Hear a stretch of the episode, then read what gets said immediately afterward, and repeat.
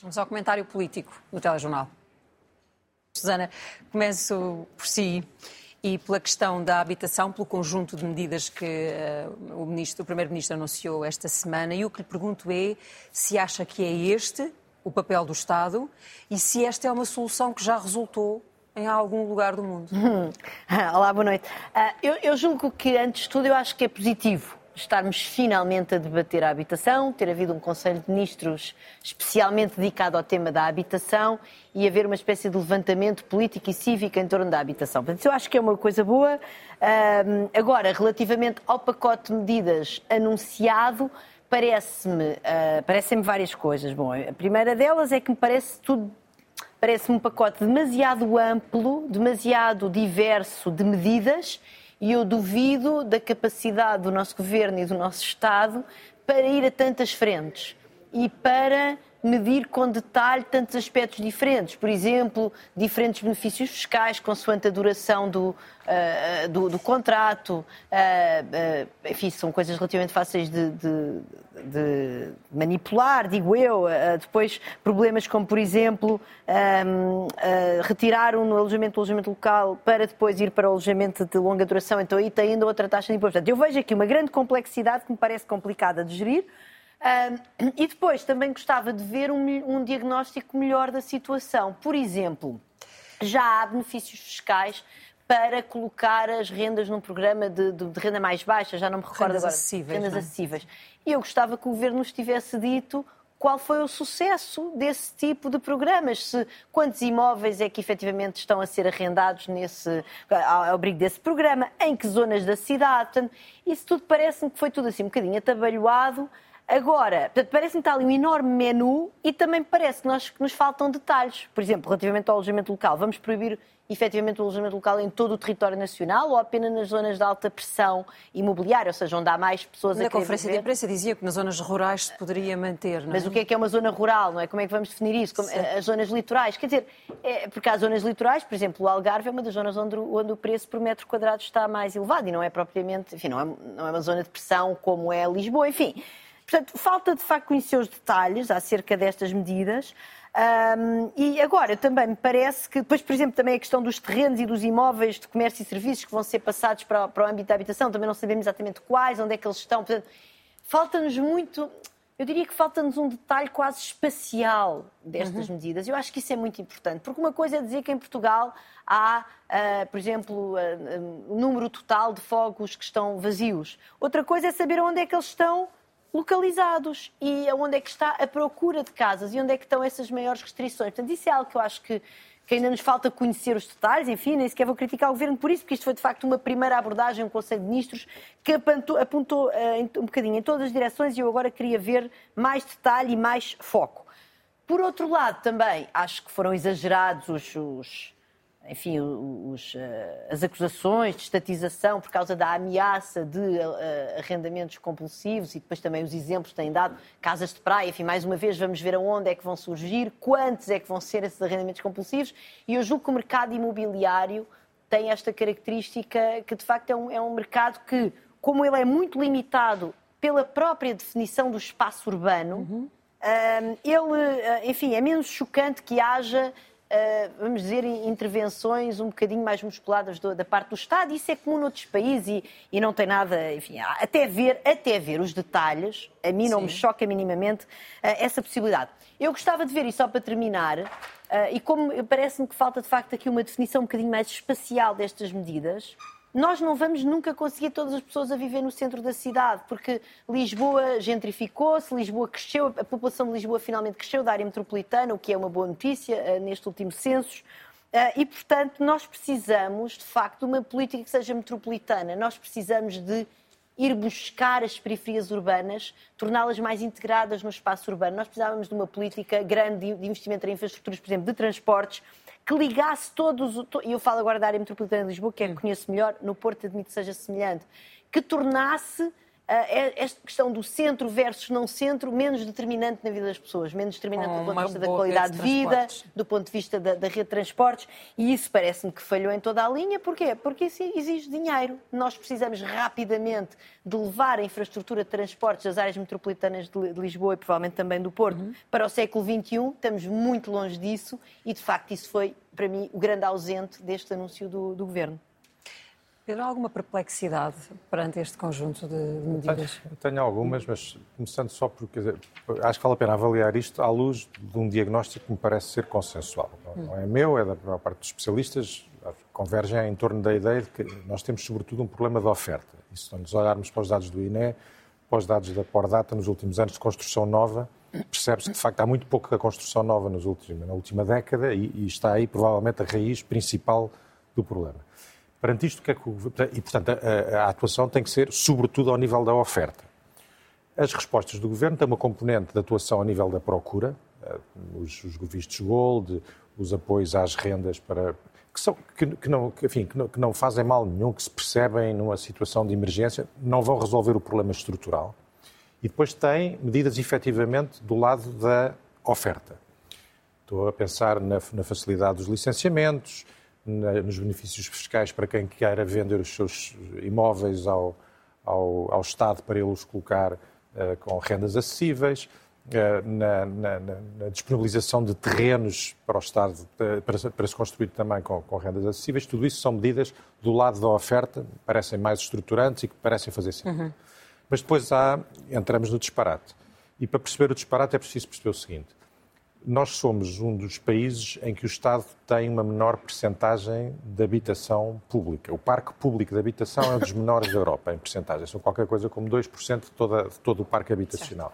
Ora, para o Estado poder ter uma política consequente de controle de rendas, de, precisava de ter mais uh, habitação pública.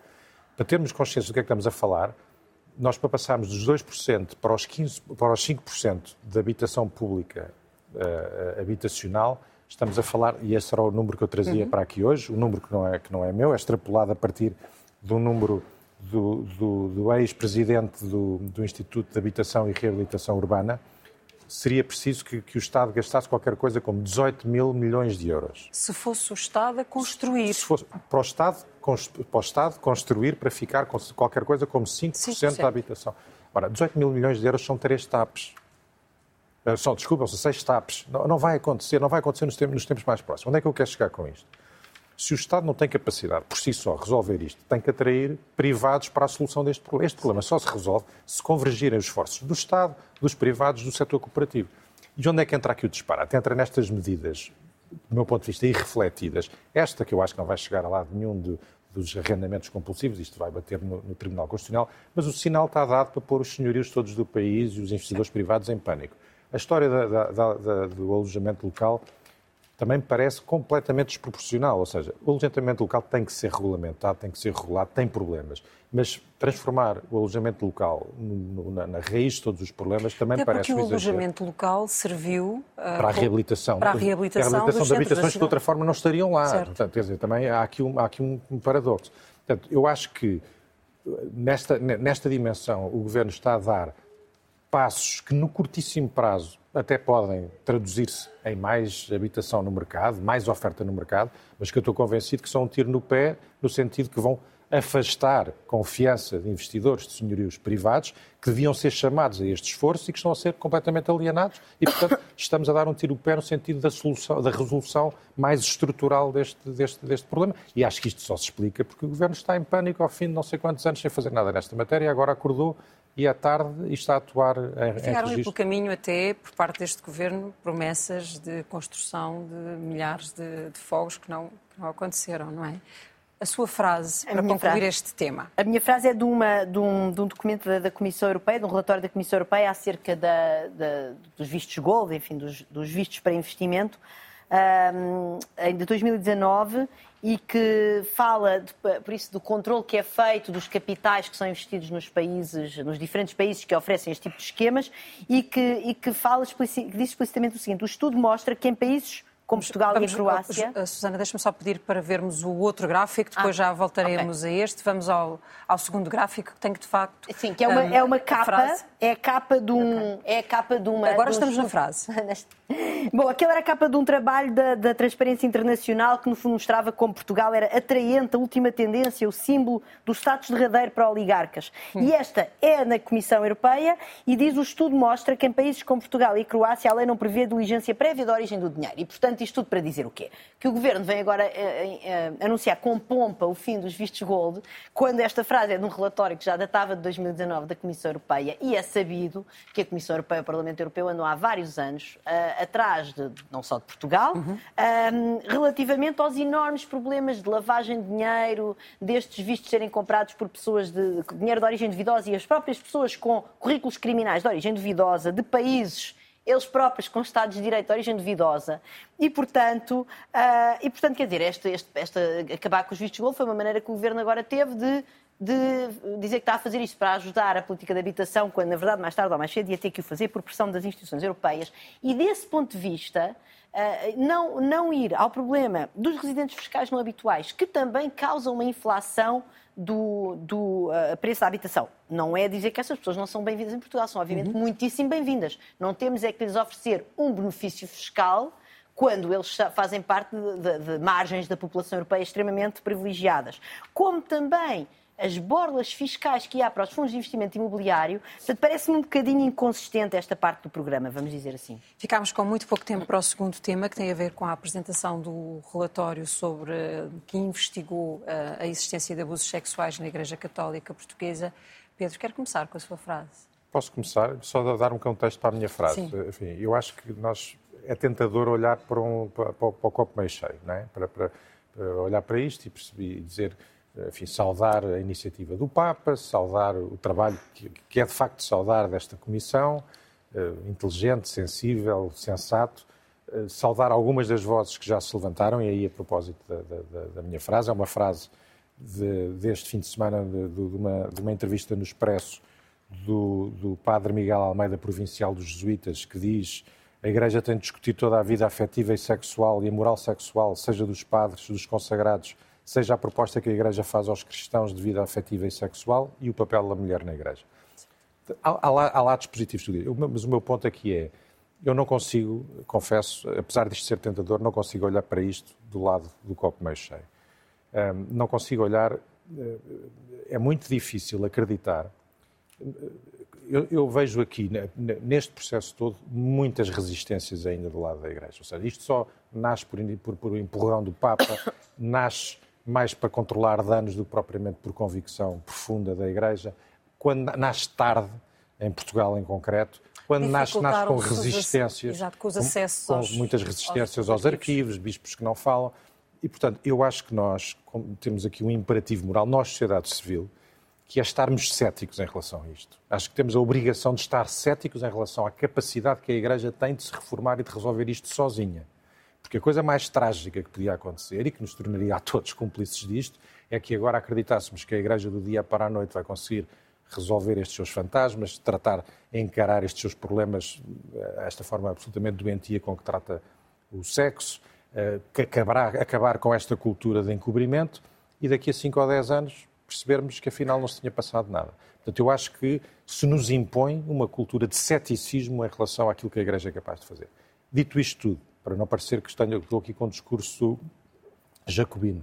Tenho pena que seja assim, tenho pena que, que, que não acreditar que a Igreja, acho que a Igreja eh, tem um papel num Estado laico, é um, é, um, é um lugar de refúgio para quem tem e quem consegue ter fé, e portanto tenho pena que a Igreja, não acreditar que a Igreja seja capaz de se reformar. Eu sou ateu, mas respeito esse lugar e acho que deve haver muita gente a sofrer por, por, por, por ver a Igreja incapaz de se, de se reformar, mas, mas, independentemente das nossas convicções religiosas, acho que é, um, eu repito, uma, uma, uma obrigação nossa estarmos céticos em relação a isto. Susana. A Susana escolheu um número uh, curioso, uh, provavelmente que tem que ver com a forma como acha que devia ter havido uma reação parte da Igreja. Parece-me evidente que a reação da Igreja tem que vir em dois tempos. Um primeiro tempo é das, das vítimas atuais, fazer, obviamente, um levantamento mais exaustivo, porque a Comissão não teve tempo para fazer, para fazer mais do que fez, e o que fez foi fora de série, e saúdo, saúdo aqui o trabalho da Comissão. Mas, portanto, as vítimas atuais precisam de reparações, de indemnizações, como aconteceu nos outros países.